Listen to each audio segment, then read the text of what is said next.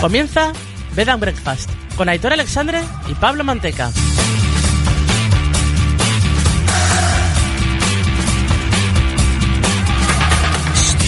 Muy buenas amigas amigos, bienvenidos a Bed and Breakfast.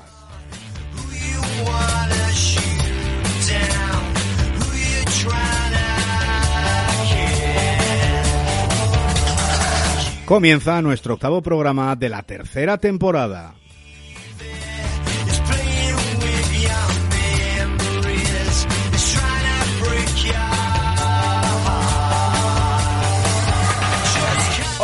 Jornada de Premier League, cambio de líder en favor del Leicester y madre mía, el partidazo que nos regalaron el domingo Manchester City y Liverpool.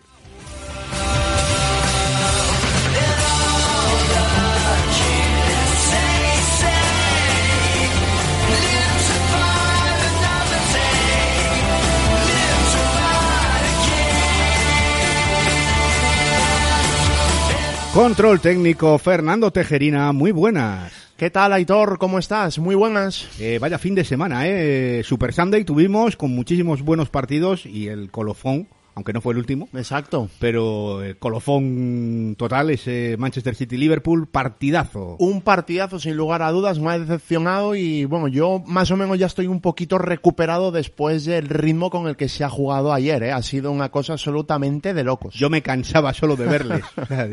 no me extraña. Acabó la primera parte, digo, me he enchufado una, bombona de oxígeno o algo. Sí, sí, sí, sí, sí. Qué ritmo. Y qué inicio, sobre todo, los primeros 5 o 10 minutos fue una cosa, digo, a quién no llegan a la media hora. Y los 20 yo en los 20 digo, van, a acabar echando el hígado por la boca esta gente. Luego, obviamente, era previsible, ¿no? Que bajara las pulsaciones, era bastante lógico, ¿no? Y de hecho ha habido consecuencias en forma de lesión que trataremos más adelante, pero vamos, que el partido estuvo a la altura de las circunstancias sin ningún tipo de dudas. Desde luego que sí, hablaremos de ello también luego en nuestro PAF. Os saludamos a todos los oyentes, estéis donde estéis, en cualquier parte de España o del planeta Tierra, especialmente a nuestros amigos americanos que están ahí siempre al pie del cañón. Ya sabéis que nos encontráis en nuestra página web www.bygbfutbolingles.com eh, repito, va todo junto, www.bygbfutbolingles.com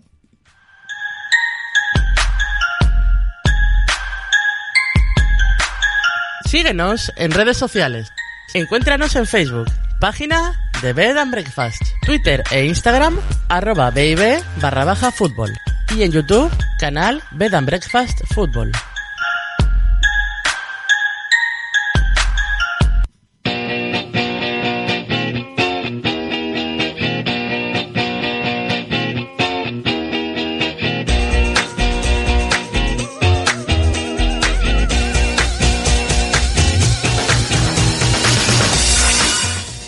Vamos ahora a hacer ese repaso numérico a lo que ha sido esta octava jornada. Eh, vamos a repasar los resultados y la tabla clasificatoria. Pues mira, te diré que jugados el viernes eh, se abrió la jornada con un eh, Brighton 0, Barley 0 y se cerró con un Southampton 2, Newcastle 0. Evidentemente, ya sabéis todos que la tecnología falló, Teje, tal y como te preveía el lunes. Sí. Y la previa, el vídeo de la previa eh, acabé publicándolo a las 9 de la noche. Hombre, menos mal que no has hablado de ninguno de los partidos del viernes. No, por es lo que tanto... entonces ya me hubiera mosqueado muchísimo. Ya me mosqueé bastante, me hubiera mosqueado bastante más. Claro, evidentemente. Imagínate que el partido gordo se hubiera jugado el viernes. Hombre, no, no es lo normal, pero... No es lo normal, pero imagínate por una de estas pedradas que, que le hubiera dado, ¿no? Bueno, eh, para el sábado tuvimos eh, cuatro partidos. Ese Everton 1, Manchester United 3, Crystal Palace 4, Leeds United 1, Chelsea 4, Sheffield United 1 y West Ham 1, Fulham 0. Ay, Ademola, Lukman, ¿qué has hecho? Lukman, eres mi nuevo ídolo. Ay. Que me perdonen los del Fulham, pero yo que soy del West Ham, pues eh, cuando lo vi dije, Lukman, te doy un beso. ¿Qué habrá pensado Nagelsmann? Porque es un jugador cedido por el Leipzig al Fulham y, es, un, es un entrenador que mira mucho a los jugadores que cede por ahí y tal. Y cuando se haya enterado, porque no sé si lo habrá visto en directo, habrá, habrá alucinado en coro. pero ¿qué, ¿qué, ha hecho este? Dirá, pues qué bien le he dicho concediéndole, porque porque me lo hubiera liado. Pues, eh, exactamente. Y para el domingo ese super, Super Sunday que has eh, citado, Aitor, hemos tenido ese West Bromwich 0, eh, Tottenham 1, Leicester 1, Wolves 0, Manchester City 1, Liverpool 1 y Arsenal 0, Aston Villa 3. Harry Kane a su bola. Iba a decir una burrada, pero Sí, cortado sí. dicho a su bola solo. Exacto, lo dejamos ahí. Sí. Pero es totalmente cierto, sí señor. Madre mía, vaya bestia. Bueno, vamos con la clasificación que ha cambiado de líder tres o cuatro veces durante el fin de semana para Otra rematar locura. la locura que está siendo la Premier de esta temporada, pero eh, al finalizar la octava jornada, pues la tabla clasificatoria queda de la siguiente manera. Leicester líder con 18 puntos, segundo el Tottenham con 17, los mismos que el Liverpool, cuarto el Southampton con eh, 16, eh, quinto el Chelsea con 15, los, eh, los, ah, los- perdón, los mismos que el Aston Villa que es sexto con 15 puntos como acabo de, de citar. En la zona de descenso tenemos al Sheffield United como un colista con un punto, penúltimo el Barley con dos y eh, antepenúltimo el West Bromwich Albion con tres. Perfecto, pues nos vamos al pub, que hay mucho, mucho, mucho de lo que hablar hoy.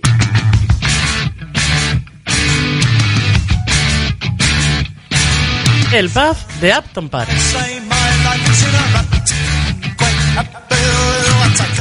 Y entramos en nuestro pub, vamos a hablar largo y tendido de lo que ha sucedido en esta octava jornada. Y ya le tenemos por ahí, claro que sí, desde Argentina, compañero de ESPN, Juan y Guillén. Muy buenas, amigo, bienvenido de nuevo a Bed and Breakfast. ¿Cómo andan chicos? ¿Bien? Aitor, ahí todo, todos en la mesa. Un placer volver a estar con, eh, con todos ustedes aquí. Pues muy bien, eh, encantados también de que, de que nos acompañes y además en una jornada muy especial porque eh, la verdad con Teje, vaya Super Sunday que hemos tenido con auténticos partidazos, ¿eh? empezando por ese Manchester City-Liverpool, tablas, empate a uno y me gustaría saber cómo, cómo viste tú el partido. Lo decíamos antes Teje y yo aquí que la primera parte yo acabé cansado, solo de verles ya, ya me cansaba yo como si estuviese jugando porque el ritmo fue tremendo y bestial. Sí, totalmente, totalmente. Coincido con ustedes, con Aitor y con, y con Teje, coincido plenamente, porque me parece... A ver, yo iba a decir eh, un gran partido, eh, pero después digo, no sé si es un gran partido, sí un gran primer tiempo. Yo creo que el primer tiempo, y, y- hice el mismo análisis en, en, en, Breadmanía y en las redes, dije, el primer tiempo es para guardar y para enseñar varias cuestiones, ¿no? Tanto a nivel táctico como a nivel ocupación espacios, presión contra presión. Fue un partido, o un primer tiempo, mejor dicho, de alta intensidad. eh, y creo que en el segundo tiempo me parece que eh, los dos, que se conocen mucho, más allá del desgaste físico que se hizo en la primera mitad, que fue, fue alucinante, digo, eh, los dos sabedores de sus propias virtudes, de sus defectos y también los del rival, eh, me armaron en cuanto, en cuanto a lo que se vio en, el, en la primera mitad y dijeron, bueno, llegó un momento en el partido y dijeron, listo, repartimos puntos, estamos cómodos, contentos, ninguno se lastima y, y llegaron a, a buen puerto en cuanto al resultado final en, en ese complemento. Pero yo creo, chicos, que coincido con ustedes.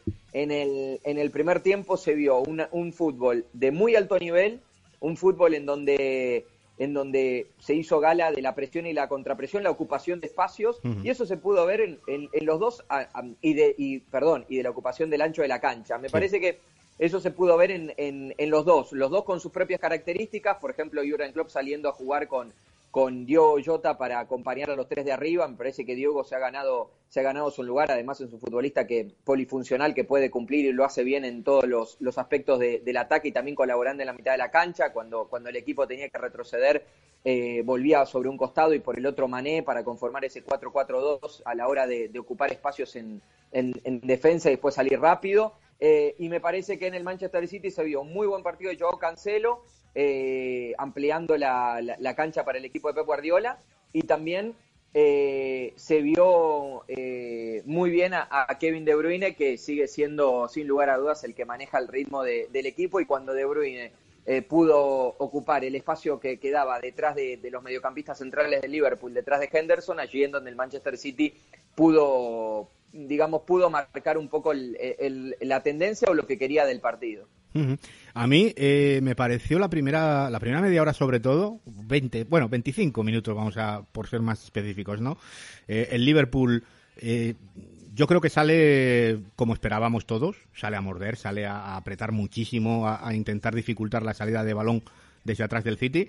Ahí lo pasa muy mal el City, pero a mí lo que más me gusta del Manchester City ayer es cómo eh, sobre la marcha cambia un poquito su, su planning inicial de, de fútbol control y de llevar el partido a un ritmo más pausado que le, que le beneficie y demás. Y aun entrando en el juego del Liverpool, de, de esa velocidad y de ese, ese nervio tremendo, eh, a mí me parece espectacular cómo mueven la pelota de rápido. Es decir, no perdemos nuestra idiosincrasia, queremos la pelota, queremos tocarla, pero evidentemente la exigencia a la que le sometía el Liverpool al Manchester City fue brutal, a nivel, a nivel físico también por esa, por esa velocidad que imprimía. Y la circulación de pelota que consigue el Manchester City, quizá el, el, el, espectador neutral vea el partido y diga, bueno, pues sí, el City simplemente la toca. Pero claro, es que tocarla de esa manera ante un equipo como el Liverpool es complicadísimo. Tienes que darle una velocidad de circulación tremenda y lo consigue y a partir de ahí el Manchester City hace muy buenos minutos, por cierto. El gol de Salah, el gol, eh, gol de penalti, ocho goles en ocho jornadas, hay que decir que ningún jugador eh, de, los Reds había marcado tantos goles en, este número de jornadas en toda la historia de la, de la Premier. Eh, no sé qué te pareció a ti esa, digamos, esa reacción de, de Guardiola o del equipo de Guardiola ante el escenario que propone el Liverpool me pareció acertado, por, eso digo, a ver, uno cuando tiene a Kevin De Bruyne dentro del equipo te puede llegar a marcar un poco lo que, lo que pretendés en cuanto al justamente a, imponer tu propio ritmo, me parece que es un, es un futbolista extraordinario que sabe ocupar muy bien los espacios. Y cuando el Manchester City pudo saltear la primera línea de presión del Liverpool, ubicar a Kevin De Bruyne detrás de los de los mediocampistas centrales, detrás de Henderson, ampliando la cancha con sobre todo con Cancelo que reitero tuvo tuvo un buen partido a pierna cambiada cuando tanto se habla no de, de, los laterales en el en el Manchester City. Eh, y alternando sobre todo a, Gabriel Jesús con eh, con Ferran no en esa posición de, de nueve porque a ver hay que decirlo Gabriel Jesús obviamente es centro delantero pero Ferran Torres no lo ha hecho mal de falso nueve en este nuevo invento de, Pep Guardiola ahí encontrás cierta movilidad y ahí me parece que el, el Manchester City sabía que si salteaba la primera línea de presión del Liverpool, podía llegar a encontrar espacios. ¿Por qué? Porque no está Virgil, porque, bueno, se, ahora se lesiona Alexander Arnold, porque la última línea del, del, Liverpool, si encontrase el espacio entre los mediocampistas centrales y, la defensa, ahí le puede generar daño. Pero claro, así como le puede generar daño, ellos te pueden causarlo, porque lo mejor que tiene el Liverpool es, sin lugar a dudas, el, en, en ataque. Entonces, si vos caes y sucumbís ante la presión del Liverpool o, el ritmo que le imponen los delanteros, vas a, vas a pasarla mal. Ahora, si vos podés con inteligencia y obviamente con un desgaste físico interesante y con y digamos ocupando bien los espacios, saltear esa primera línea de presión, eh, ahí le puede generar daño al equipo de Jurgen Klopp, que es me parece donde donde el Manchester City bueno termina además encontrando el gol, el único gol del partido viene de esa manera, ¿no? Con ganándole la, la, la espalda a los a los mediocampistas.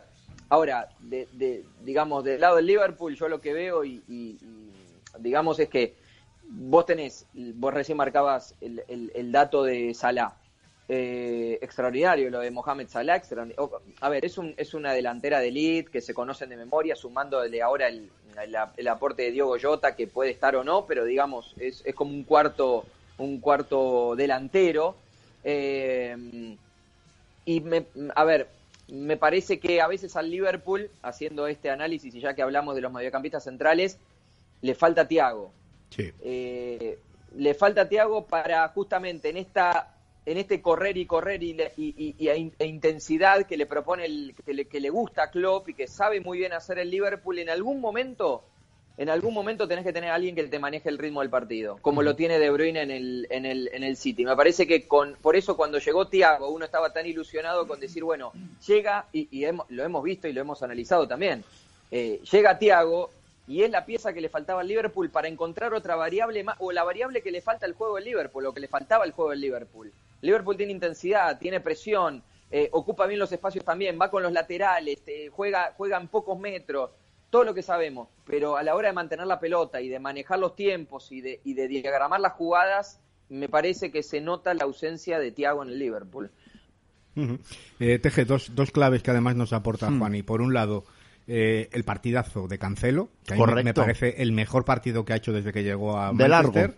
Y fuera de sitio, que es un detalle que hay que tener en cuenta. Sí, bueno, lo que pasa es que al final se tiene que adaptar por las circunstancias a jugar en ese en ese costán, el izquierdo, pero, te digo que ya con Guardiola lo de los sitios es un sí, poco está claro, está claro, está claro. Cada uno juega ahí un poco como, como le dice el mister.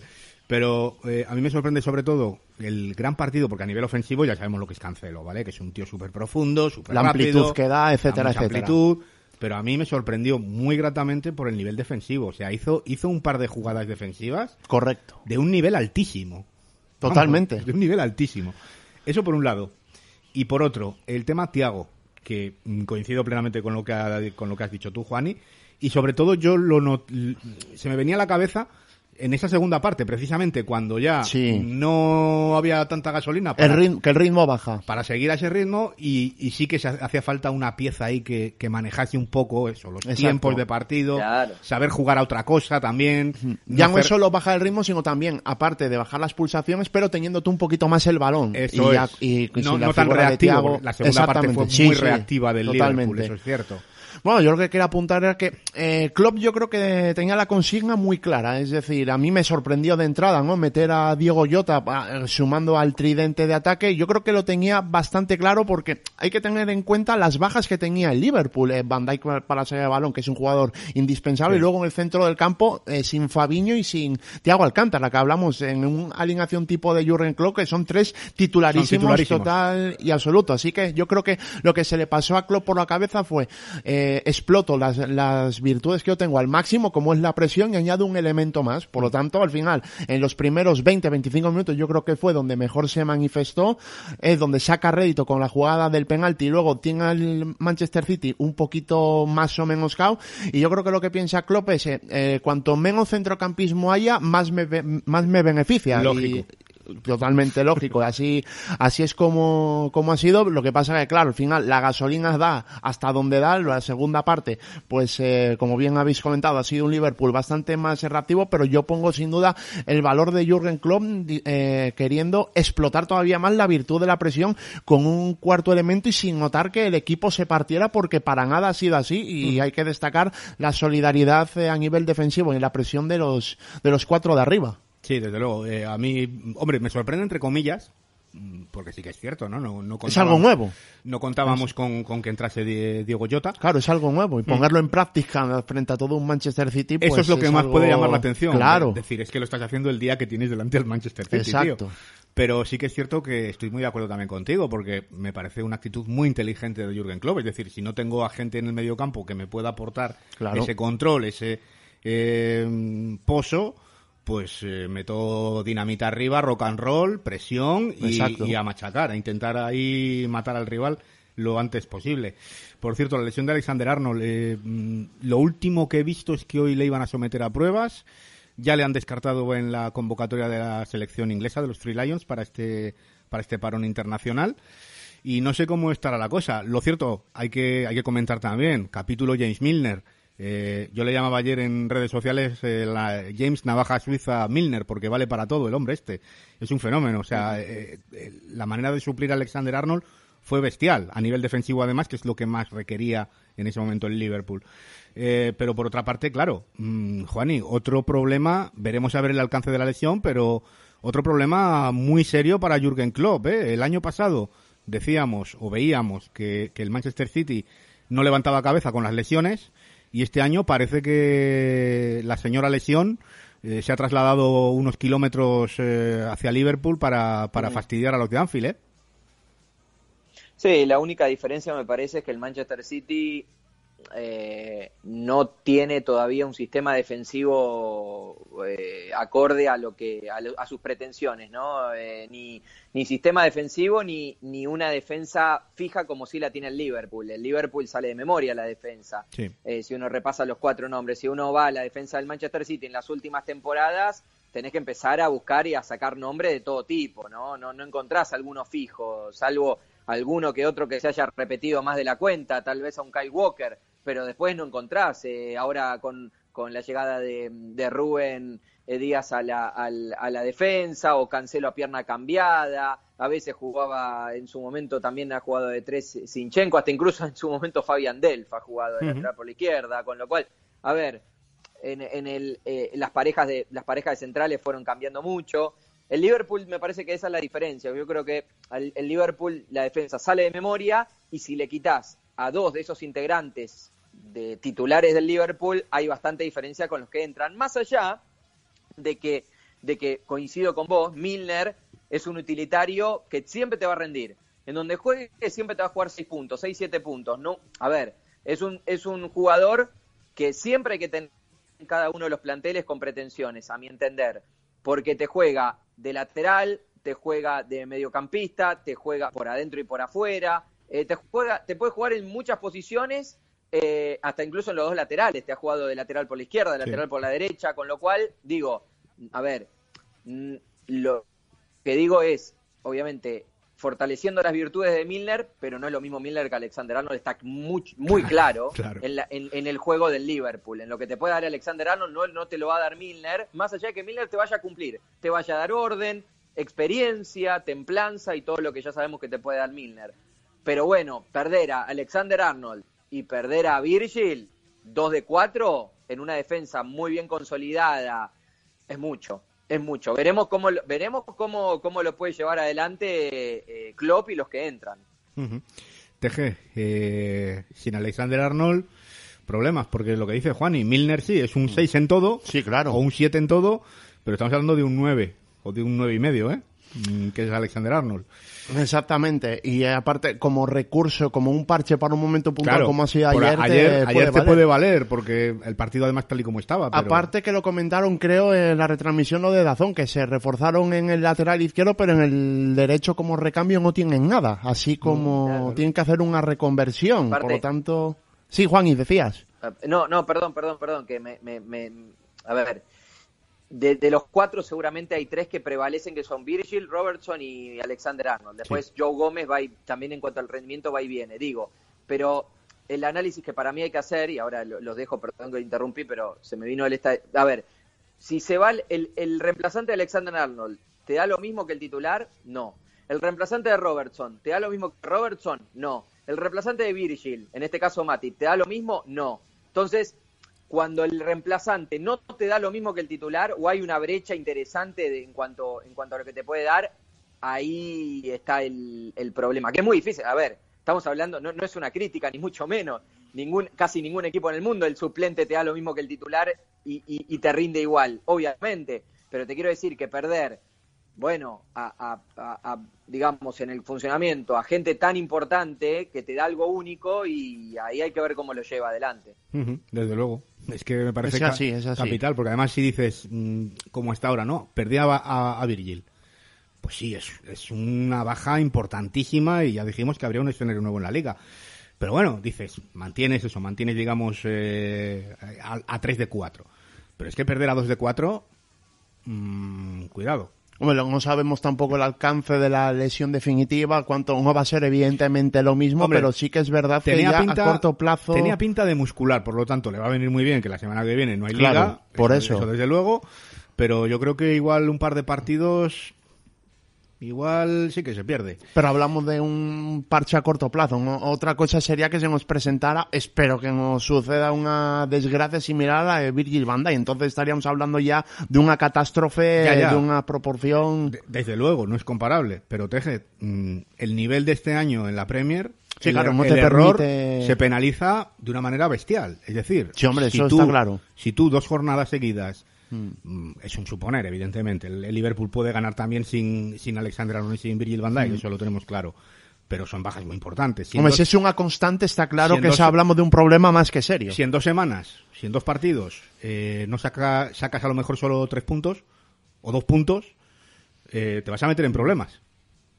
Sí, sí, sí, Vamos. eso hay más que debatir ahí. Y ahora Eso- mismo mm, no es no, no tengo el calendario delante, no sé con quién le tocaría jugar al, al Liverpool, pero mm, con que te toque ya uno de los eh, diez primeros, te van a, te van a exigir. ¿eh? ya no me parece baladí de por sí el estar lo que ha ocurrido ayer, sin Bandai, sin Fabinho y sin Tiago, que eso es algo que ya está viviendo. Ahora ya esto sería ya pues añadir un hándicap más a todos los que tienes. Desde luego, desde luego que sí. Veremos, veremos a ver lo que lo que inventa Klopp, porque porque lo cierto es que se va se va a tener que ganar el sueldo a base Está de claro. alemán. Nos vamos al partido que habría, que habría jornada, no, que habría la jornada del sábado, eso sí. Ese Everton-Manchester United, que de nuevo Bruno Fernández pues fue la, gran figura, ¿no? Fíjate, TG, ha, marcado, ha participado, no ha marcado, ha participado en 15 goles en, en sus 10 en sus 10 primeros partidos fuera de casa. Evidentemente cuentan también los de, la temporada pasada, ¿no? 10 eh, goles, 10 goles marcados y 5 asistencias. Bueno, es la mayor cantidad realizada por cualquier jugador en la historia de la Premier League. Eh, el impacto de Bruno Fernández es evidente. Y Juani, yo te digo, a mí este partido mm, le esperaba con muchas ganas, me esperaba eh, un partido muy tenso, muy aguerrido, con, con muchas eh, alternancias, podríamos decir, o, bueno, alternancias, quizá alternancias tampoco, no tantas, porque el United no es de, llevar la iniciativa. Pero eso sí me esperaba otra cosa y a mí me sorprendió un poquito para mal, me dejó un poquito frío el encuentro, porque, no sé, me pareció que el Everton mm, picó, si fuese un pez, mordió el anzuelo eh, que puso Leuna Solskjaer, pero vamos, le mordió hasta el fondo, ¿eh? Sí, sí, sí, coincido. Me parece que el Everton, que en estos últimos partidos no está encontrando lo que sí encontró en el comienzo de la temporada. Esto no, obviamente todo lo bueno y todo lo que hablamos y alabamos al equipo de Carleto Ancelotti no se va por, por ningún lado, digamos, no queda bajo la alfombra, sino todo lo contrario. Me parece que tiene un buen plantel, tiene un buen equipo, está bien confeccionado. A ver, el Everton tiene calidad en ataque con, con, con James y, Carol Lewin, que me parece que cuando se juntan ellos dos sacan lo mejor del Everton en ofensiva.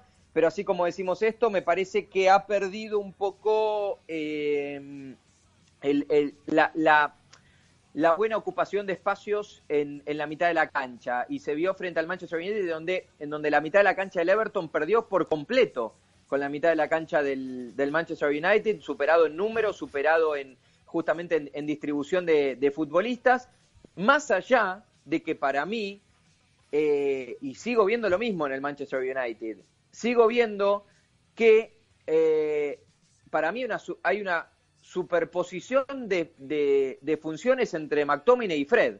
Más allá de eso, más allá de eso, le terminó dominando el Manchester United al, al Everton y consiguió un buen resultado. Fíjate vos que eh, con, algunas pinceladas de, y alguna movilidad de Mata, algunas pinceladas de Rashford eh, ocupando bien los sobre todo por el sector izquierdo del ataque del Manchester United ahí no no no pudo hacer pie entre Ducuré y, Alan eh, terminó ganando ciertos duelos el equipo de Solskjaer para, para sacar la ventaja en el marcador y se termina quedando con una muy buena muy buena victoria. Un equipo del Manchester United que igualmente a ver más allá de este buen resultado sigue siendo un equipo muy irregular y con muchos problemas. A ver, ya te digo, más allá de haber conseguido un buen partido frente, o un buen resultado, mejor dicho, frente al Everton, sigue teniendo para mí el problema en la mitad de la cancha. Eh, Donny Van de Beek, que para mí es un futbolista extraordinario, sigue estando en el banco de suplentes y hay que ver cómo lo piensa utilizar Solskjaer. Eh, todo, yo creo que todo lo, lo bueno que había conseguido en la temporada pasada y que todos nos quedamos maravillados con Solskjaer, que no paraba de ganar, ¿se acuerdan? La racha ganadora y, el récord y demás, y cómo lo había acomodado. Me parece que todo eso se le fue desmembrando, en parte porque se agudizaron los problemas que tenía eh, y además el bajo rendimiento de futbolistas que antes estaban rindiendo bien y la columna vertebral le empezó a rendir de manera bastante floja. Tomo dos ejemplos la dupla de centrales, sobre todo, bueno, lo de Maguire, que por nombre, digamos, se destaca, y lo de Paul Pogba, que en la, temporada pasada era clave y ahora Paul Pogba perdió su lugar en el equipo. Entonces me parece que con esos bajos rendimientos, al, ver que el equipo agudizaba sus problemas, empezó a cambiar, empezó a poner, quiso decir, bueno, controlo el mediocampo con Freddy con McTominay, aunque, aunque se superpongan y, y, y, me hace falta fútbol, pero, pero quiero sostener la mitad de la cancha, eh, pongo a Mata o pongo a James en lugar de Greenwood, eh, me da mayor eh, control de pelota y mayor, y mayor colaboración con la mitad de la cancha. Y bueno, y ahí me acomodo. Y con Bruno como eje, y sigue siendo obviamente muy importante Bruno. Pero a los demás no los uso. Pogba al banco, Van de Beek al banco. Me parece que fue un, fue un, fue un que ante las circunstancias lo llevaron a poner un poco el freno de mano y por eso me parece que no termina de, despegar. Reitero, más allá de que me pareció un buen triunfo del Manchester United ante un Everton que empieza a tener problemas que se suscitan y se, a ver, y se, y, se continúan a lo largo de estos últimos partidos que por ahora Ancelotti no puede resolver.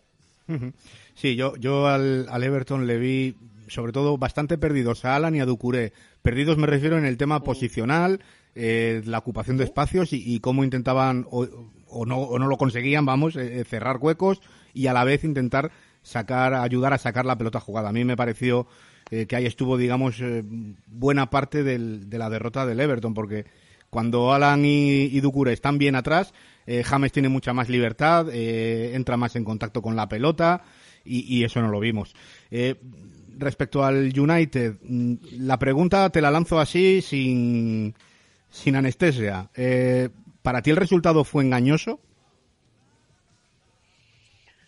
Eh, en este partido no, porque me parece que el Manchester United se mereció la victoria. Me parece que puede llegar a... No hay que quedarse con este resultado considerando este análisis que hacemos del equipo de Solskjaer. Uno no se puede quedar, ah, ganó 3 a 1 al Everton en...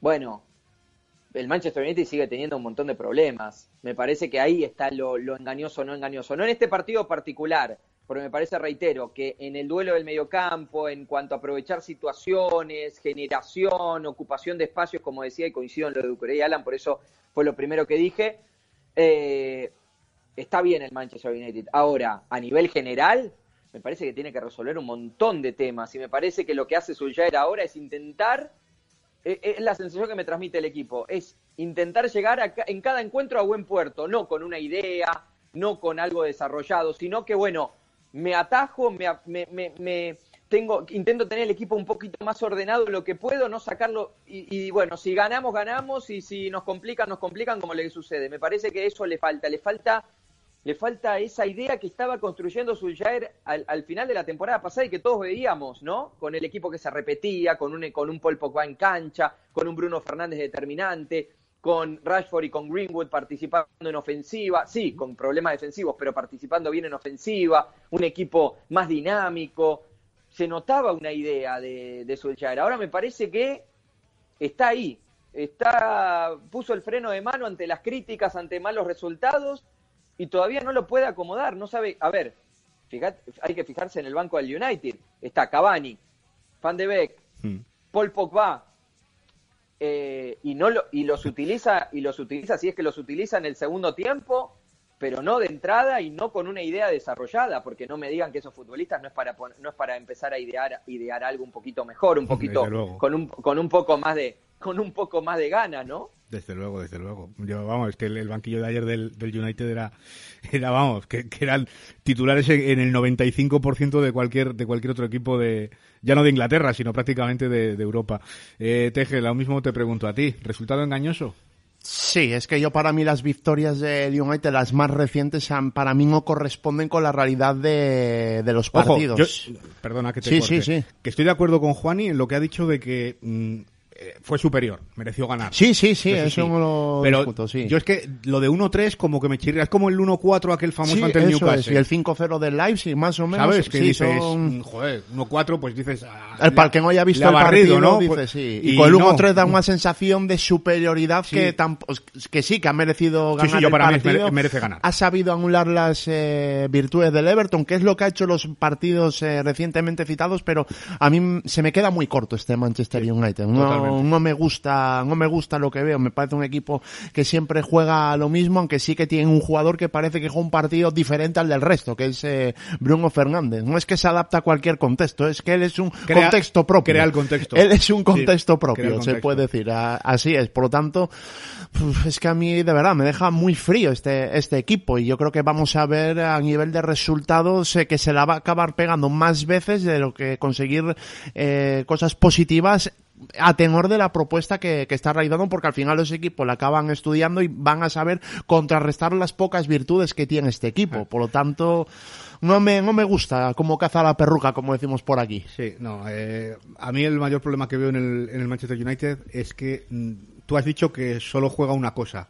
Eh, y es cierto, el- yo el mayor problema es que veo que solo sabe jugar. Claro, a una por cosa. eso, a eso voy. Que lo que comentamos me parece el programa Sí, de no la semana, la semana pasada, pasada, que es que tal. no tiene más, ni- es la velocidad y pegada B, que decimos CD, y nada. que le salva el mejor fichaje que ha hecho probablemente el Manchester United en el siglo XXI después de Cristiano Ronaldo, Desde- seguramente. Desde que se fue Ferguson, vamos. no es ni una locura decir esto. No, ¿eh? no, no. Desde que se fue Ferguson, yo, vamos, no creo que haya habido un fichaje de tanto impacto, además. Exactamente. como- como Y el tan de- inmediato. Y tan inmediato, como el de Bruno.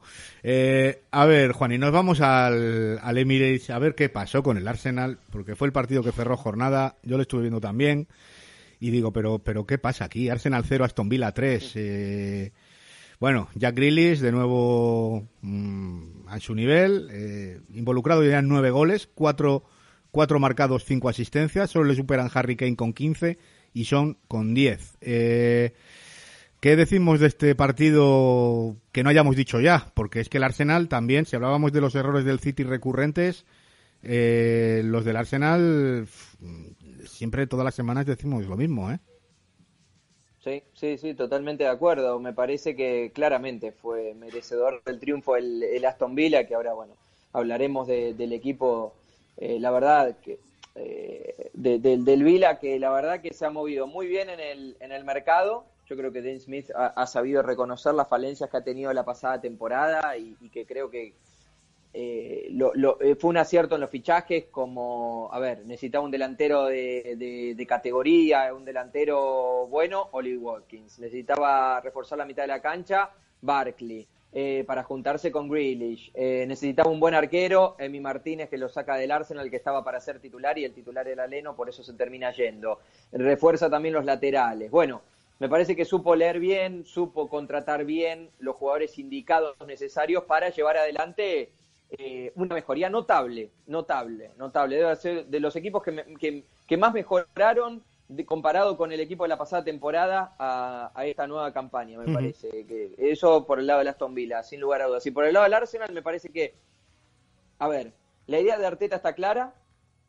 eh, la filosofía de Arteta o lo que pretende dentro del campo de juego también, pero eh, escasea en cuanto a los recursos y a la manera de implementar lo que quiere Arteta para el equipo. Porque yo creo que Arteta, yo, yo creo saber lo que Arteta quiere, y yo creo que todos sabemos lo que Arteta quiere para el equipo, lo que a Arteta le gusta, ¿no? Tener la pelota, salida limpia desde el fondo, eh, con, con su pizarra, ¿no? Eh, de, movimientos de terminar con Bellerín en posición de 10 y abierto William, eh, o que Thomas digamos, cubra determinado lugar dentro del campo de juego, o que lo mismo que Tierney, que es que comienza como stopper por la izquierda, se vaya de extremo y que saca se cierre, o que comenzar con línea de tres, pasar a jugar con línea de cinco, pasar a jugar con línea de cuatro, movilidad. Digamos, eso es lo que uno puede llegar a ver o a vislumbrar lo que Arteta quiere y compro, ¿eh? Compro, porque Arteta lo compro y Arteta Sí, sí. me parece un extraordinario entrenador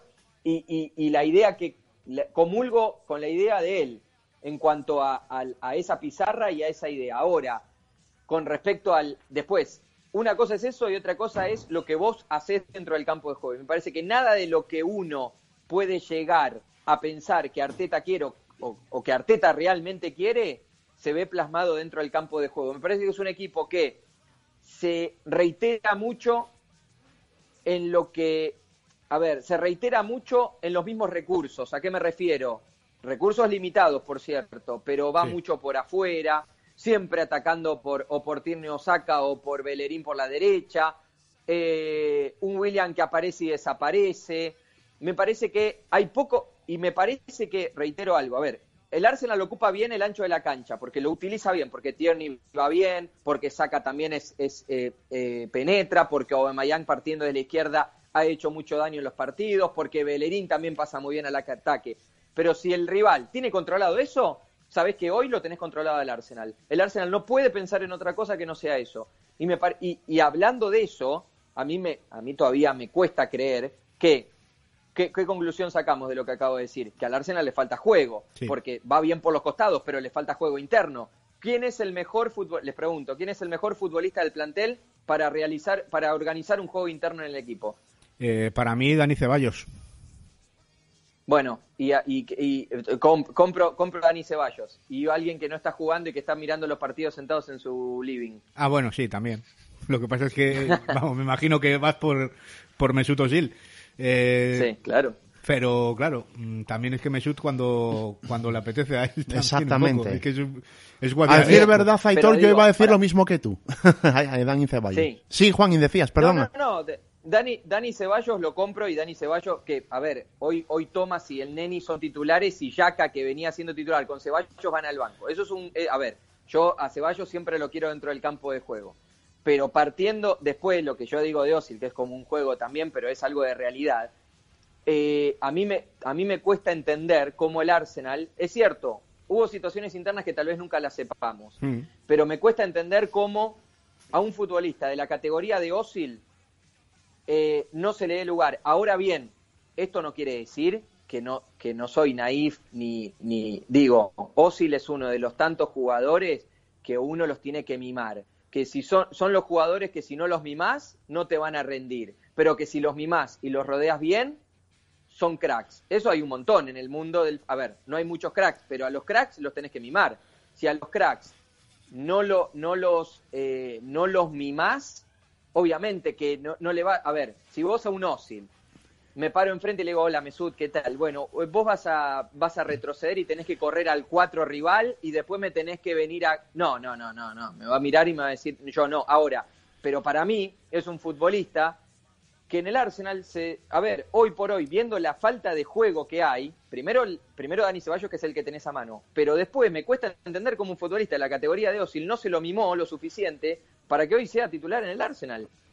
No, lo- no, a mí no, me, a mí no, no- es una opinión muy personal, ¿eh? porque a mí Osil siempre me gustó, que me dirán, y cuando jugó no rindió y eso, sí, pero hubo un montón de cuestiones internas y un montón de cuestiones que obviamente a un jugador como Osil, que después, ojo, por ahí vos me decís, ustedes me dicen, y no estoy de acuerdo, un jugador profesional tiene que jugar en donde le diga el técnico, en donde, pero, sabe- pero seamos realistas y sabemos que no es así. Eso es.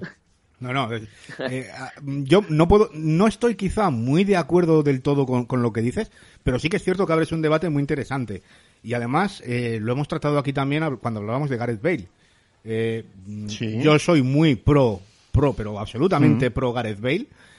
Y yo aquí me tiraba de los pocos pelos que me quedan ya en la cabeza viendo cómo le trataba la prensa y demás cuando estaba en el Real Madrid.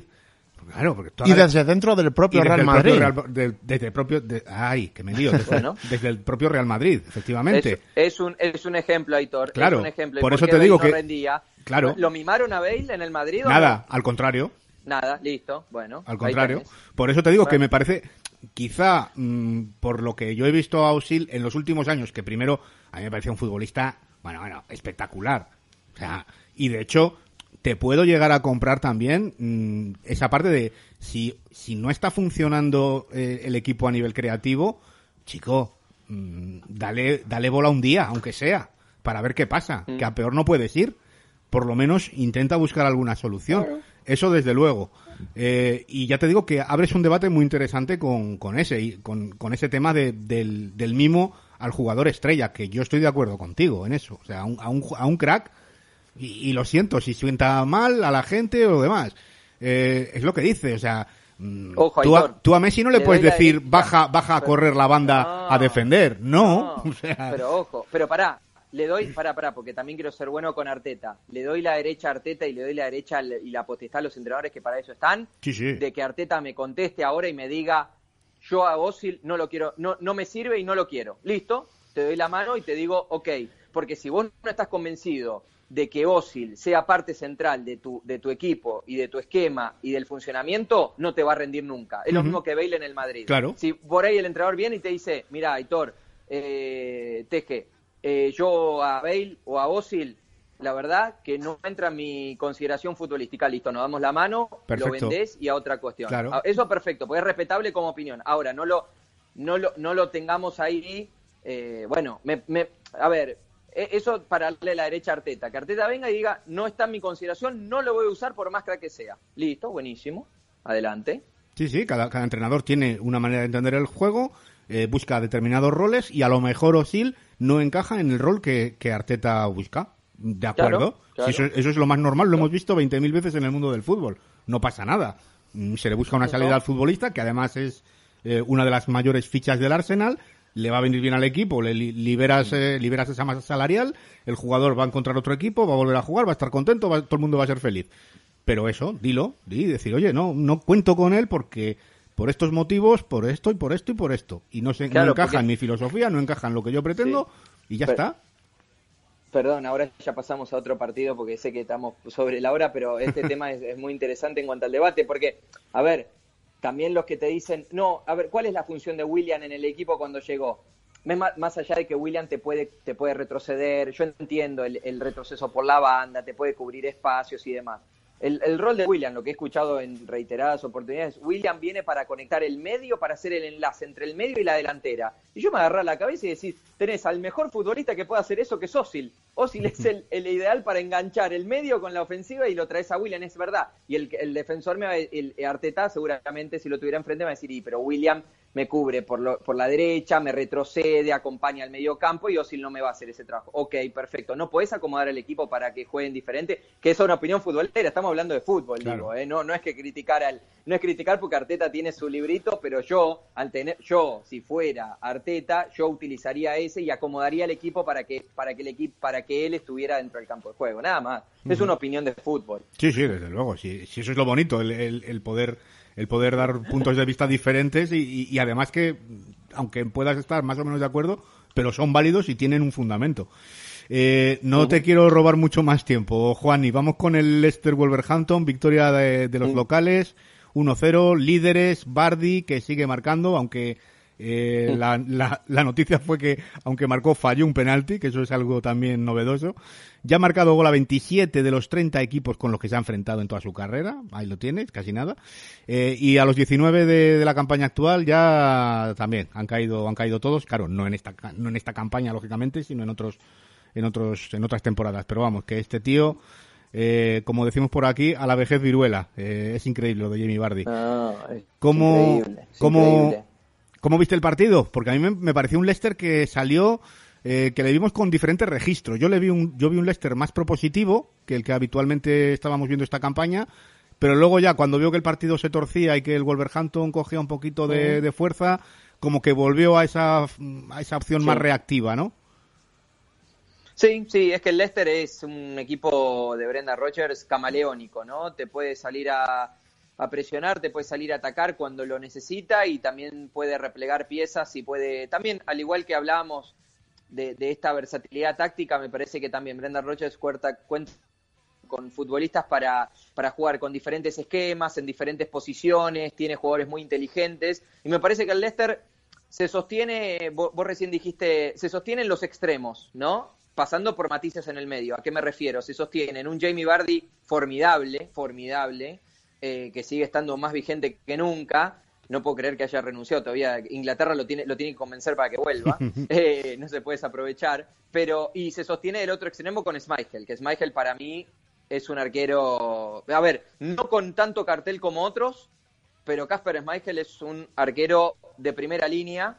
Y, que, y, que, y que sostiene al Leicester. Cuando al Leicester lo atacan, aparece Schmeichel. Cuando el Leicester ataca, aparece Bardi. Y los matices en el medio. Esto de poder tener diferentes registros a la hora de, presentar un partido, me parece que ha encontrado en Tillemans un jugador clave en la mitad de la cancha y qué decir obviamente de Madison, que es la, compañía perfecta de, Jamie Bardi a la hora también de manejar el, tiempo del partido. Pero me parece que con esos matices y con esos registros, el Leicester se sigue sosteniendo en, en las puntas, en Schmeichel y en Bardi. Es un equipo muy bien trabajado por Rogers, es un equipo eh, que, es complicado de vencer, que te, que te complica eh, y lo ha sufrido en esta oportunidad el, el Wolverhampton.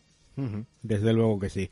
Pues Juan y Guillén, de verdad que un auténtico placer, amigo. Muchísimas gracias y hablaremos próximamente también en Bed and Breakfast, ¿vale? Un abrazo. Dale, abrazo grande para los dos y un placer eh, siempre pasar por aquí, por, por Bed and Breakfast. Ahí, ahí le teníamos a Juan y Guillén. Eh, me ha gustado mucho hoy el PAF, Teje. Siempre me gusta, pero hoy ha Sí, estado muy sí, bien. sí. Hemos abierto melones que no esperaba abrir. Además de... Y me ha gustado, me ha sí, gustado. Sí, sí, sobre todo en clave del Arsenal. Bueno, que Juan es voz autorizada, ¿no? Para desgranar todo lo que acontezca en, en el Club Ganger y ha quedado un debate ahí un poquito a medias quizá, pero muy, muy interesante. Que si le cerramos, igual el podcast dura seis, Sí. seis horas y cuarto. Es que podría haber un pub eh, perfectamente solo dedicado al Arsenal. Ya hemos tenido en su momento un monográfico dedicado a ellos. Sí, sí, desde luego que sí. Eh, habrá que pensar cositas de hacer monográficos y cosas de esas igual a lo largo de la Hay que temporada. darle una vuelta. Claro que sí, sí, sí, sí. Nosotros, eh, vuelta guapa la que vamos a dar ahora por Championship, porque pff, es que hablamos de la Premier, con razón. Hombre, lógico, pero, pero- ojo a la segunda pero división la- como está. Lo de la Championship es también Ojito. de locurón. Venga, vamos a ello.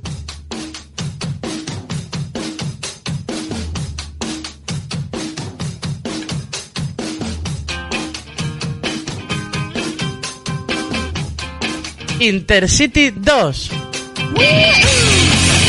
Y vamos a nuestra Intercity 2, vamos a hablar eh, de la Championship, de la segunda división del fútbol inglés, la mejor segunda división del mundo que ha disputado la undécima jornada con los siguientes resultados. Jugado el viernes el Cardiff 0, Bristol City 1 y el sábado que hemos tenido los 11 encuentros restantes. Reading 0, Stoke City 3, Birmingham 1, Bournemouth 3, Blackburn Rovers 3, Queen's Park Rangers 1, Brentford 0, Middlesbrough 0, Derby County 0, Barnsley 2, Huddersfield 1, Luton 1, Norwich 1, Swansea 0, Nottingham Forest 2, Wycombe 0, Rotherham 2, Preston 1, Sheffield Wednesday 0, Millwall 0 y Watford 3, Coventry 2. Eh, ahí queda la clasificación. Pues tenemos la clasificación muy apretada por lo alto. Ay. Si veamos que el Reading sacaba una renta de 5 o 6 puntos hace dos jornadas, se la ha visto recortada pues de un plumazo.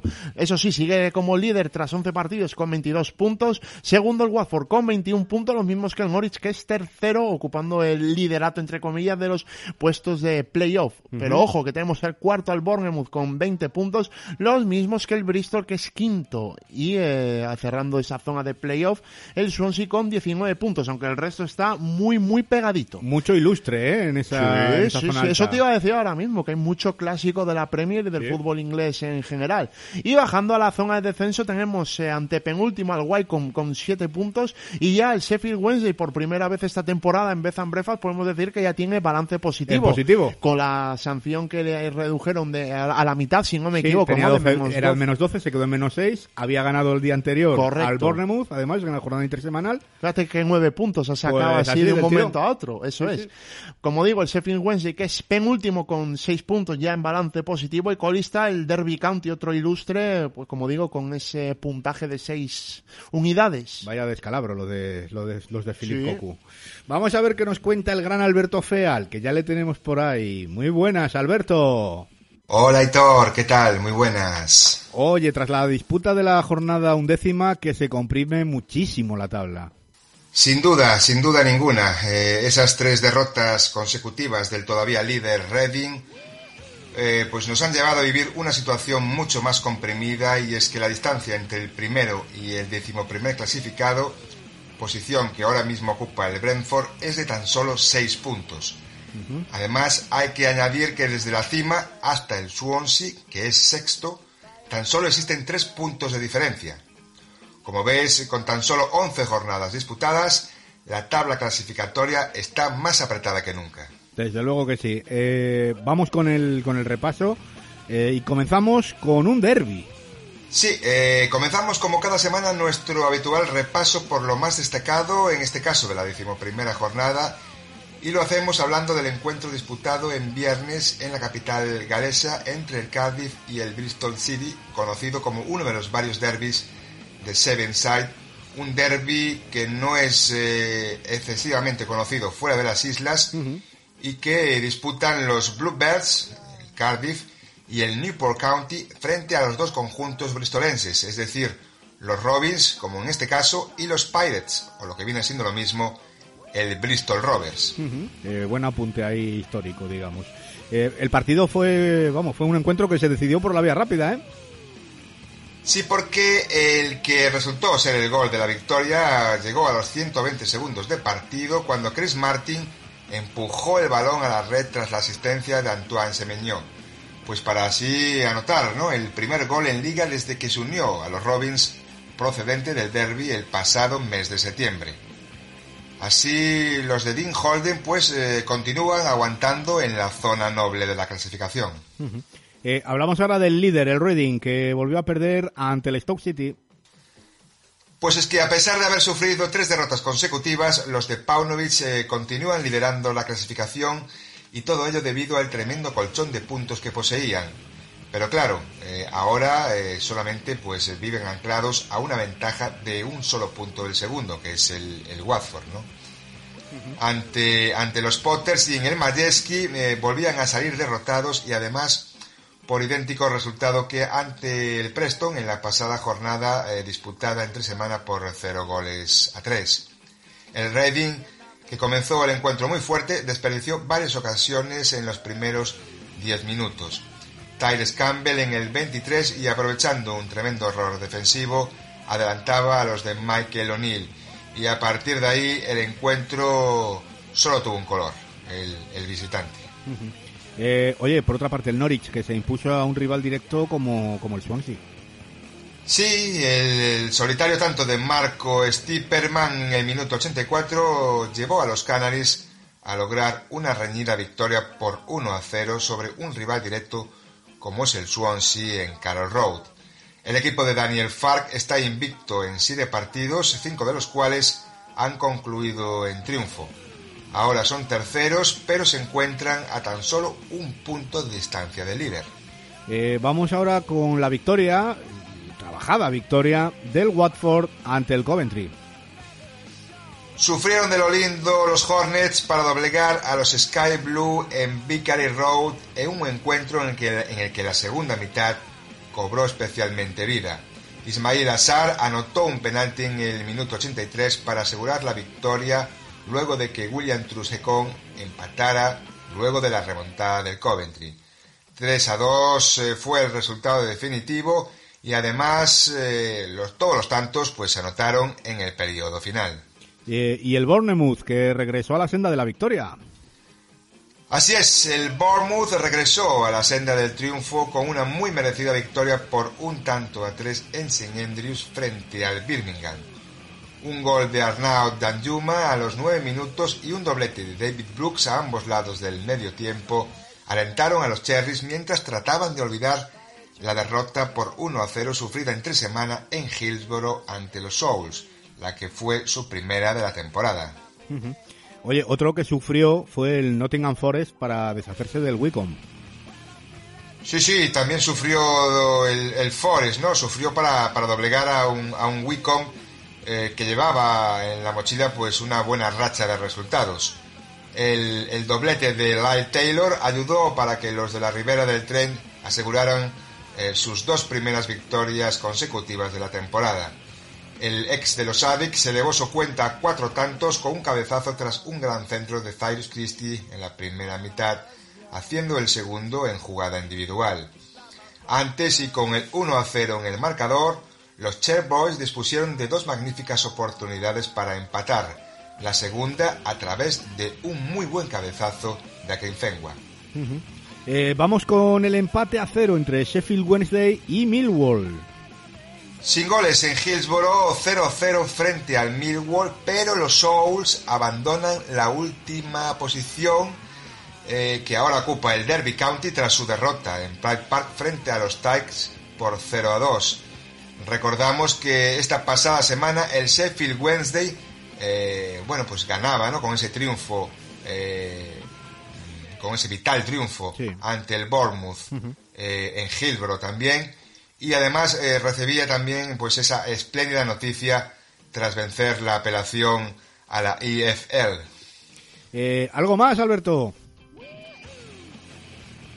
Eh, nada más, Aitor, aquí lo dejamos. Eh, simplemente, y si me lo permites, quería saltarme un poco el guion, eh, pues para hacer un breve inciso, solamente pues para acordarme y, hacer mención a nuestro querido y fiel oyente Juan Alaiz, el cual pues siempre está ahí al pie del cañón para apoyarnos y, y, claro, hombre, pues había que había que, que, nombrarlo, había que acordarnos de él. Creo que se lo merece y bueno, pues nada, eh, también aprovechar para, para mandarle desde aquí, desde la distancia, pues un muy fuerte abrazo. Hombre, desde luego que sí, que Juan, Juan es uno de los fieles y, le saludamos también nosotros con mucho cariño. Por supuesto, yo también me sumo al saludo. Es un fenómeno. Eh, la semana que viene descansamos, pero bueno, que nos escuchamos a la vuelta. Muchas gracias, Alberto, un abrazo. Hasta la próxima, un abrazo, Aitor.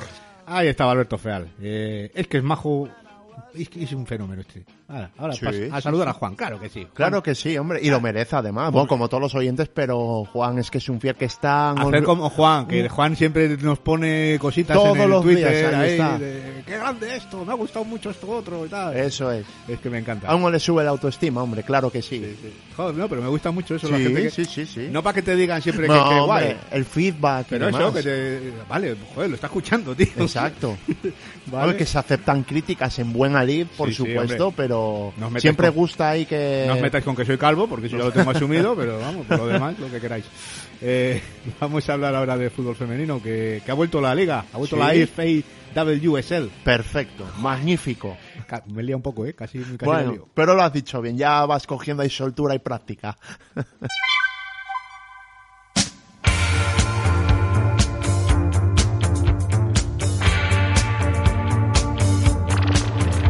Albion Queens.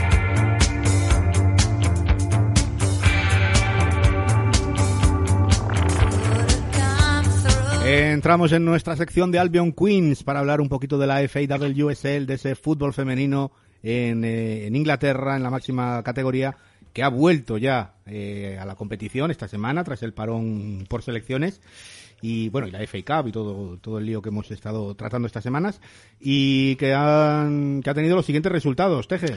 Así es, jugados en la jornada del sábado, el Tottenham 1, Reading 1 y el Manchester City 8, Bristol City 1. Y ahora te digo por aquí los resultados que ha habido en la jornada del domingo, que ya los tengo por aquí eh, abiertos que la son central de datos. Eso es. Chelsea 4, Everton 0, Birmingham 1, West Ham 2, Brighton 0, Aston Villa 2 y Manchester United 1, Arsenal 0.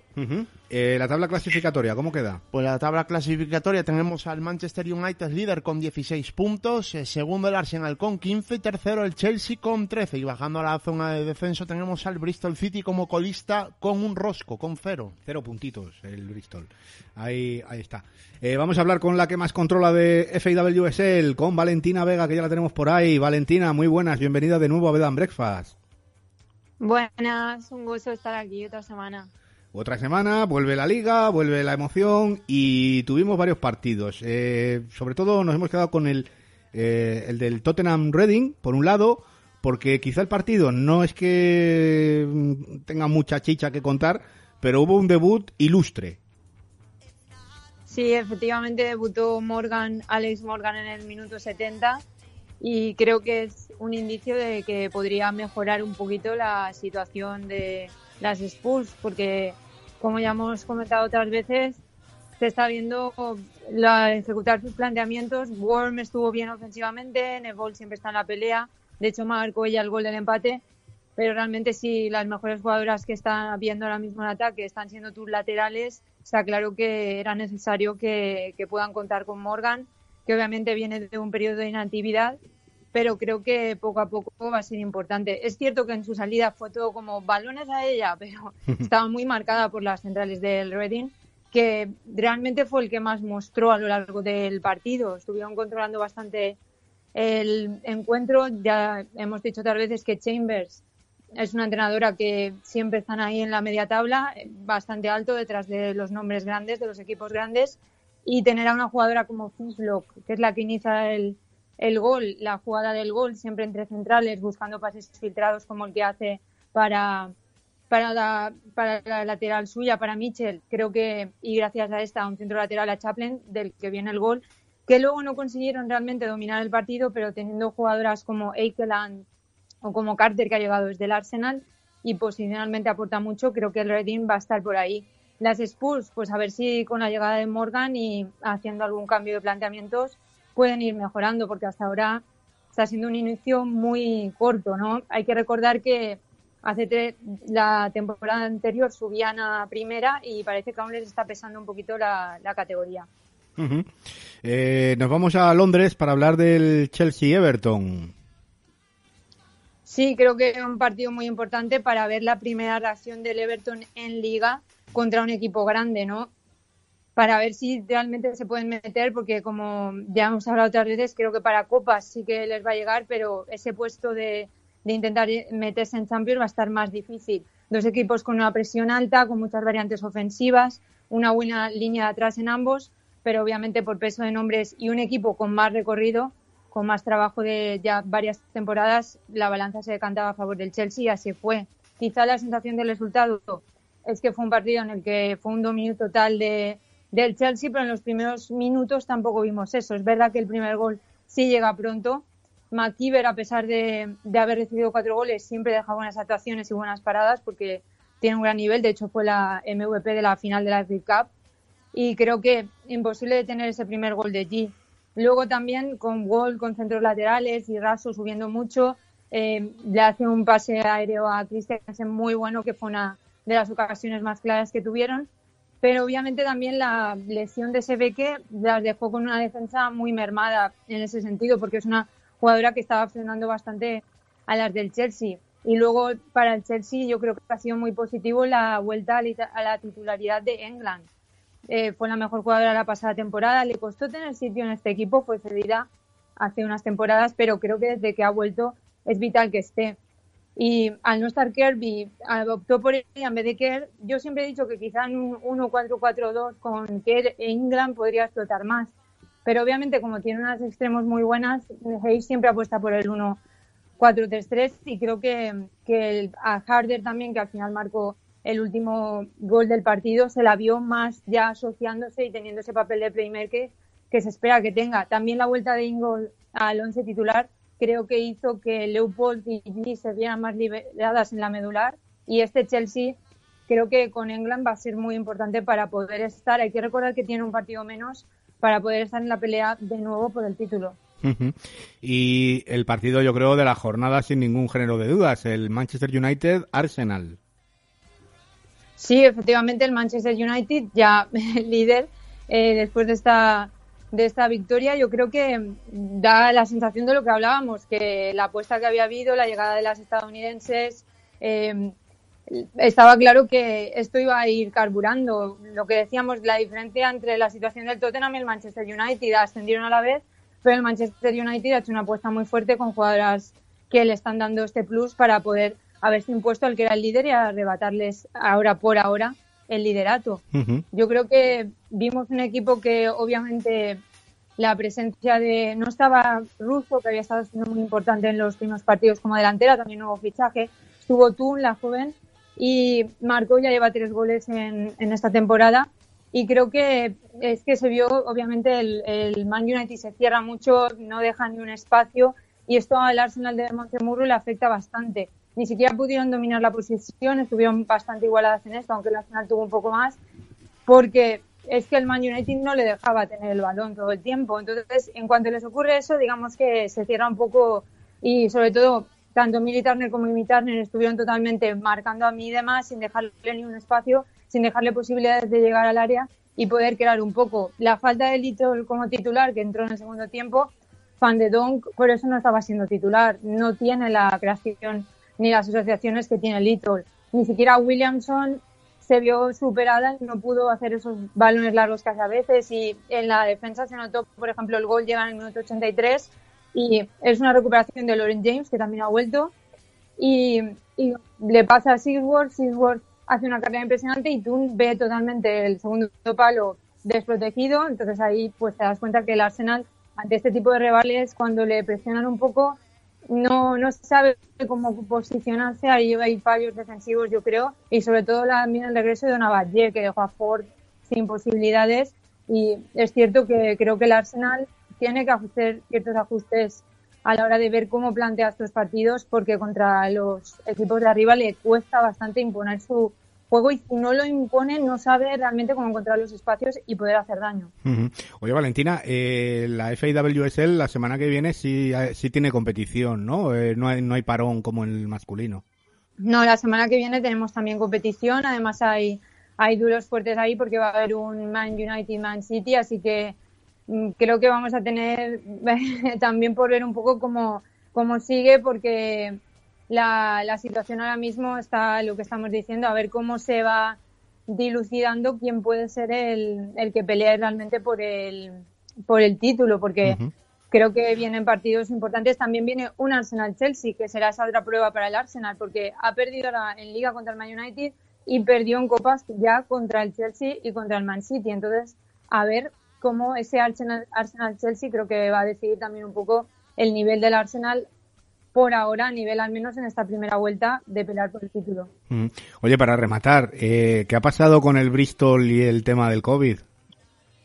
Sí, efectivamente está habiendo mucha polémica en España porque se han aplazado bastantes partidos. En Inglaterra ya se aplazaron dos encuentros de Aston Villa por, por positivos. Y en el caso del Bristol es que se dijo que, que había habido casos positivos por contacto con un equipo masculino del club también. Entonces dijeron que eran unas jugadoras que estaban aisladas, que habían estado en contacto con ellos en el comedor y ya está, y no sé qué, pero pidieron el aplazamiento. Pero la federación no se lo ha concedido. Entonces ha habido cierto debate porque se ha dicho, ¿por qué ahora son Vila y ellas no? Tuvieron que subir jugadoras de la academia que habían jugado un partido hacía 42 horas. Entonces, eh, era como, tenemos que jugar dos partidos tan seguidos, esto que significa, encima les tocaba contra el Man City. Es cierto que, como decíamos, el Bristol, no por los, lo siento por Tania Austovi, pero no le está saliendo demasiado bien los mm. planteamientos. Tampoco es que tengan una plantilla al nivel de todas las otras que hemos comentado, pero creo que, que obviamente fue una situación que ha creado cierta polémica porque se ha cuestionado por qué este partido no se aplazó, una goleada a placer del, del Man City, obviamente pero bueno, yo, el protocolo se está llevando mucho mejor que, en España, eso sí es cierto. Hay test semanales que, que se está llevando con todo el cuidado y esperemos que no tenga que haber otro caso así y que no se tengan que aplazar más partidos porque es lo que todos no queremos, ¿no? Que no tengan que quedarse esta situación. Desde luego, desde luego que sí, que, que esperemos que la cosa se vaya normalizando y, que no tengamos muchos sustos de estos. Eh, Valentina, de verdad, un auténtico placer. Eh, la semana que viene no nos lo perdemos porque no habrá programa, eh, pero hablaremos, hablaremos dentro de un par de semanas y nos pondremos al día con esta, con este fútbol femenino en Inglaterra, ¿vale? Un abrazo, gracias. Un abrazo. Ahí teníamos a Valentina Vega contándonos cómo ha ido esta, si no me equivoco, sexta jornada, era de eh, FAWSL. Correcto. Y la séptima, pues por lo que nos ha comentado así un poquito por encima, viene muy chula, ¿eh? Sí, la verdad que sí. Eh, con cuatro partidos en la jornada del sábado, con The Battle of Manchester, ¿no? ¿Sí? Eh, diría como es el Manchester United, Manchester City, Derby de Birmingham entre el Aston Villa y el Birmingham, Everton, Reading y Bristol City, Tottenham. Eso para el sábado. Y para el domingo tenemos un West Ham, Brighton y el Arsenal Chelsea que apuntó ya a Valentina. No, no, eh, buenos partidos vamos a tener. Vaya, hombre, qué, qué pena que no podemos hablar de ellos. Eh, nosotros vamos a hablar un poquito ahora también de historia, a ver qué nos trae Álvaro Ramírez.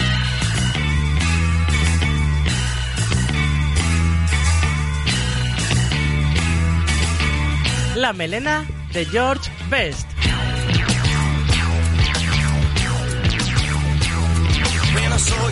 Y llegamos a nuestra melena de George Best, momento para la historia, esos eh, capítulos que nos va contando Álvaro Ramírez eh, durante todas las semanas. A ver qué nos trae hoy, que ya le tenemos por el, eh, por el teléfono ahí preparadito. Don Álvaro Ramírez, muy buenas. Hola, Hitor, muy buenas. A ver, amigo, cuéntame, ¿qué tenemos esta semana? Hoy traigo la historia de dos figuras multidisciplinares que no se centraron solo en el fútbol y que llegaron a encontrarse jugando juntos en un partido de la selección inglesa. Sus nombres, Reginald Erskine Foster y Charles Burgess Fry. Pues eh, veamos a ver cómo es la historia de estos dos eh, deportistas multidisciplinares, la historia de Foster y Fry. Sintonía y Álvaro Ramírez.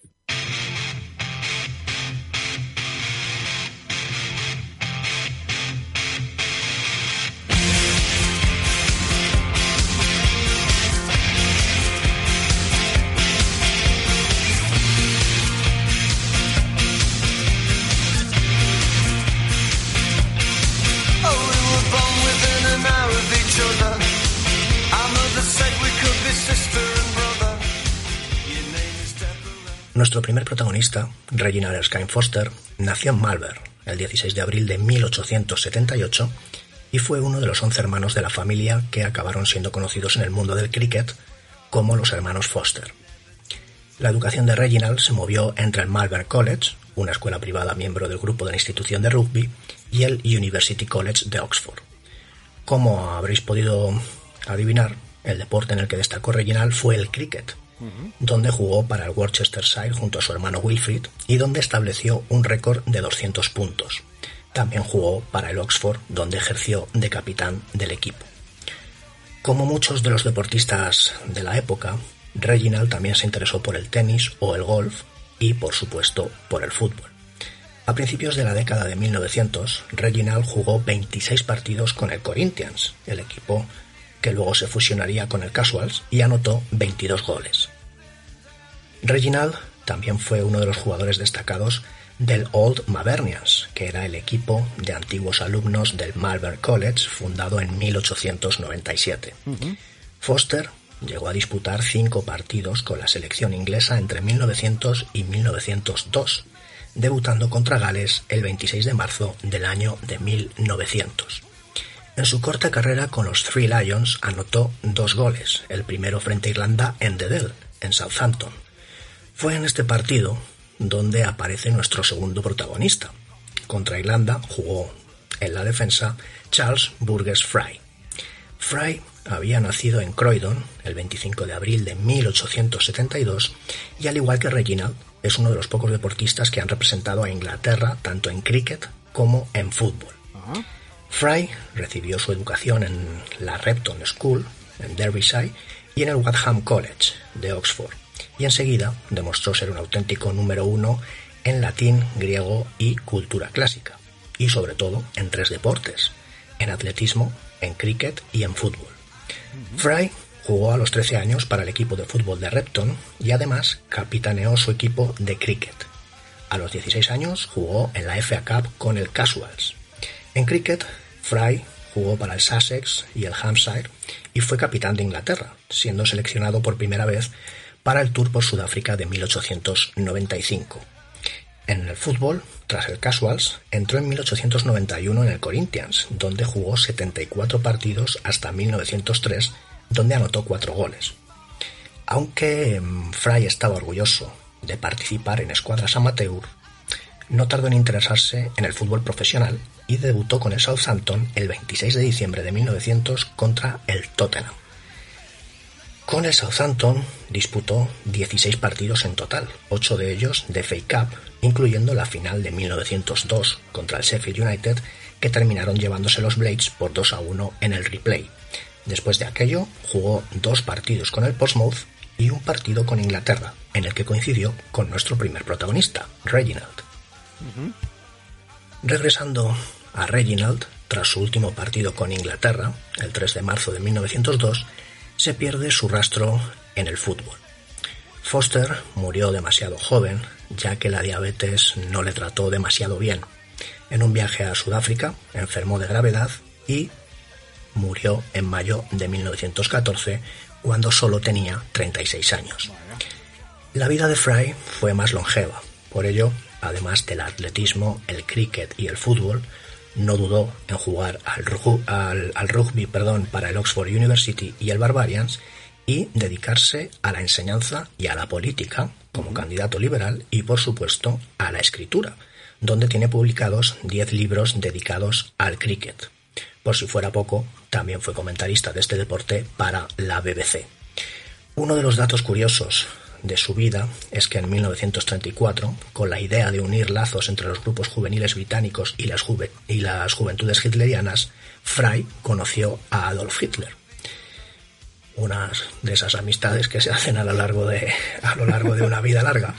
Su salud mental, que sufrió varios reveses desde su juventud en el Wadham College, se agravó bastante en los años 40 y murió, definitiva, murió definitivamente totalmente sometido por la paranoia en 1956 a la edad de 84 años. Buah, pues vaya tela, vaya historia. Estos, eh, estos tipos, eh, gracias a ellos, eh, había paro en, Inglaterra, Teje, porque Porque, madre mía, alucinado con el todo. final. Sí, no, eh, que, que se hizo colega de Hitler. Bueno, ¿qué vamos a hacer? Oye, eh, ahí tiene que haber gente para todo.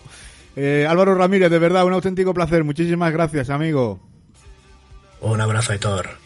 Eh, ahí estaba. Eh, el amigo- Es un final inesperado, ¿no? ha sido un plot twist. decir. Yo estaba en plan de, jo, qué guay, tío, qué, qué, qué gente, cómo hacía. cosas. Sí, eso es que yo me iba a quedar con, con Claro, que era un chico para todo. Digo, mira bueno. qué bueno, tío. Pero luego libros, acabamos de esta Y manera. bueno, y ya se- me ha descolocado Y completamente. quiso que todos fuesen amigos de la juventud hitlerianas y él se hizo colega de Hitler. Bueno, Como el que sale a Pues- tomar unas cañas con él, oye. Entre... bueno, no, no voy a hacer... No, no, voy a hacer... No voy a hacer... no nos vamos a meter en un charco ahora, No, no, déjalo. No, voy a hacer chistes de estos de humor No. negro que no, no se van a entender. Eh, como siempre es una pasada lo de Álvaro Ramírez. Eh, nosotros vamos a ir echando el cierre, que hoy toca hablar de jugadores no muy conocidos, pero que van a molar Jóvenes mucho. promesas, de, los Sí, que, sí. de lo que gusta, claro que sí. Ahí está.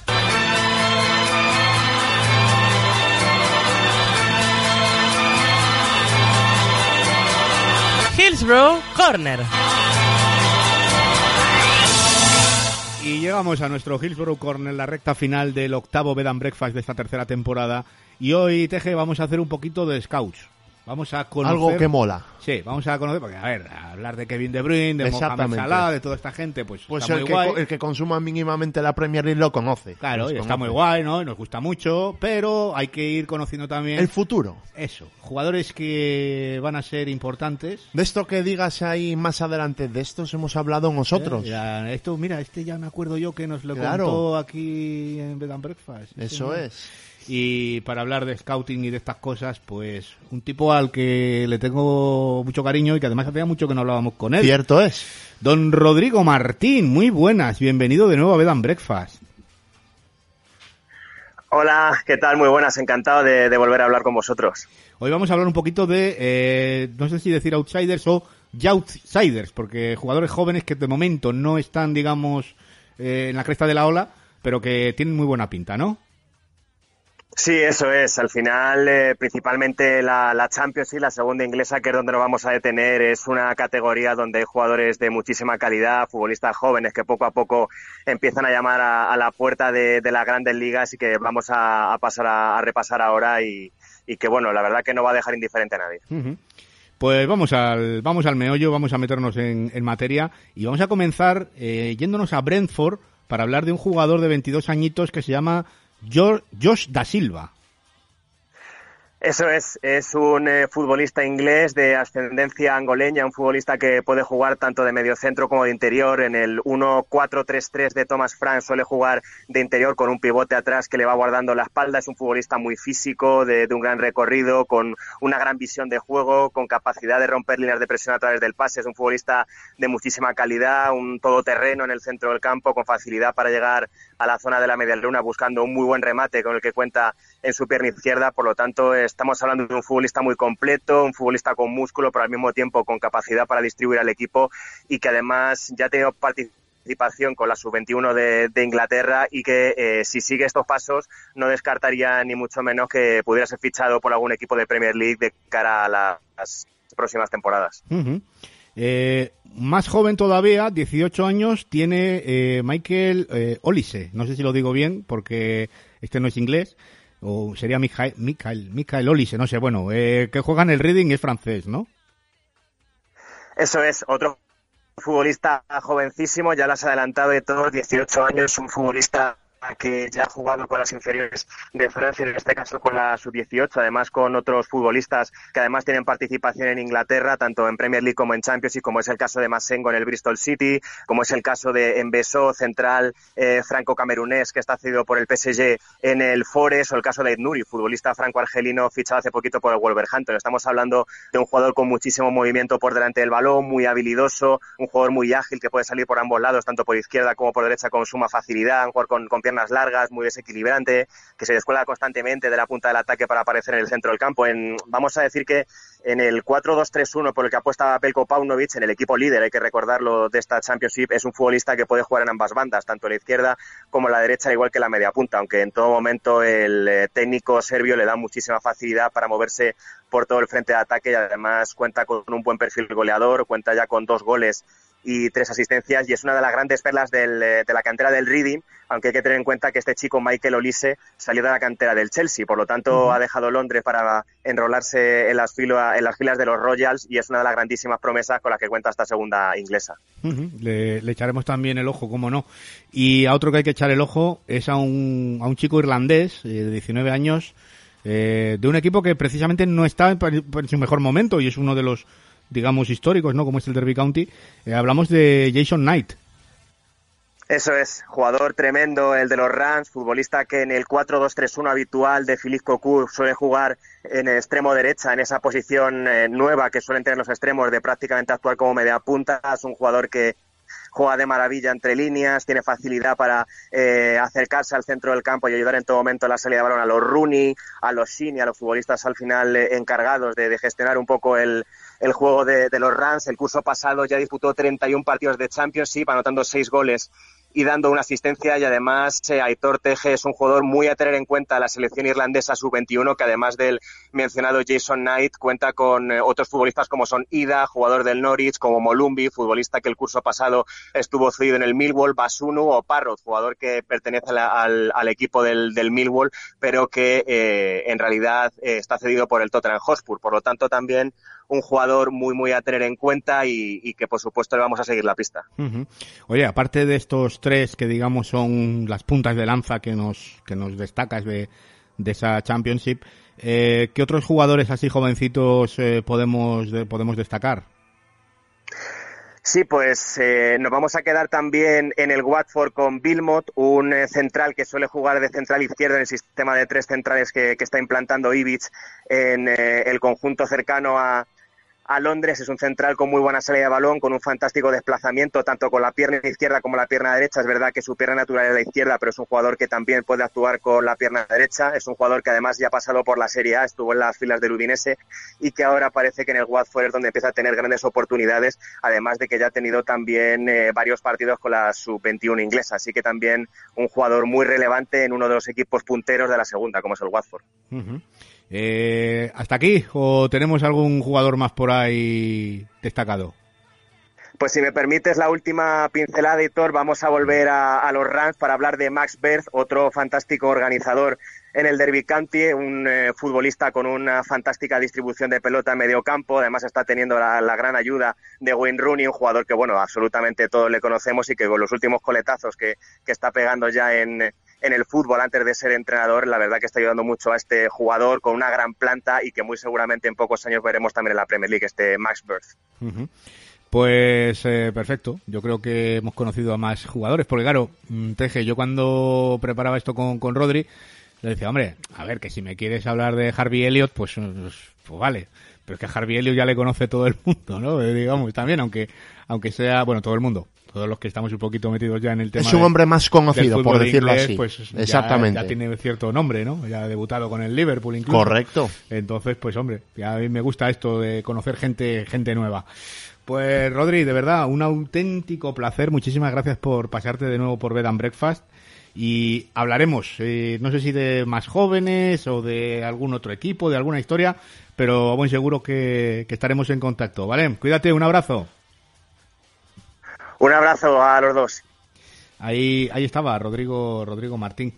Eh, genial. Eh, yo es que estos no los tengo muy ubicados. No, yo tampoco. Para ah. decir verdad, yo tampoco. Así que mola. Pero sí que es verdad que ya te hace pues estar pendiente de ellos. Una vez que nos ha hablado Rodri de ellos, que nos lo ha diseccionado bastante bien, pues echarles un poco el ojo y a ver si cumplen ¿no? con las expectativas, con ese cartel de joven promesa que tiene y por qué no en un futuro inmediato a poder ser, pues verlos en la élite. Yo tengo una cosa ahora, perdón, me está viendo en la cabeza lo del chico francés Olise eh, que sí que me quiere sonar de que, mm, de que Bertiño nos ha hablado de él alguna vez. En alguno de los sus resúmenes de, puede ser, puede ser. del partido del Reading y demás, a mí me, quiere venir a la mm. cabeza, pero vamos, mm, ya no me da la vida con la Premier. Como, mucho, sí, que hayamos podido de oídas más que tener un conocimiento profundo sobre, sobre el jugador en cuestión. Pero ya con esto, ya dices, bueno, pues si voy a ver un partido del Watford, me voy a fijar a ver si juega este chico, a ver si juega tal, y ahí ya lo vamos. Y, focalizar la atención en él, ya que estás... Claro, ya vamos a tiro hecho, ya nos da el trabajo hecho Rodri. Eh, nosotros nos vamos.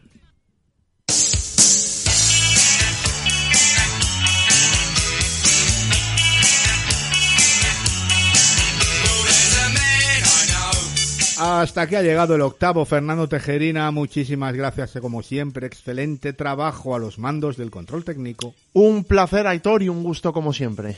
Eh, y a vosotros, amigos, ya sabéis que el próximo lunes no hay programa, no descansamos, ¿eh? hacemos un poco de puenting.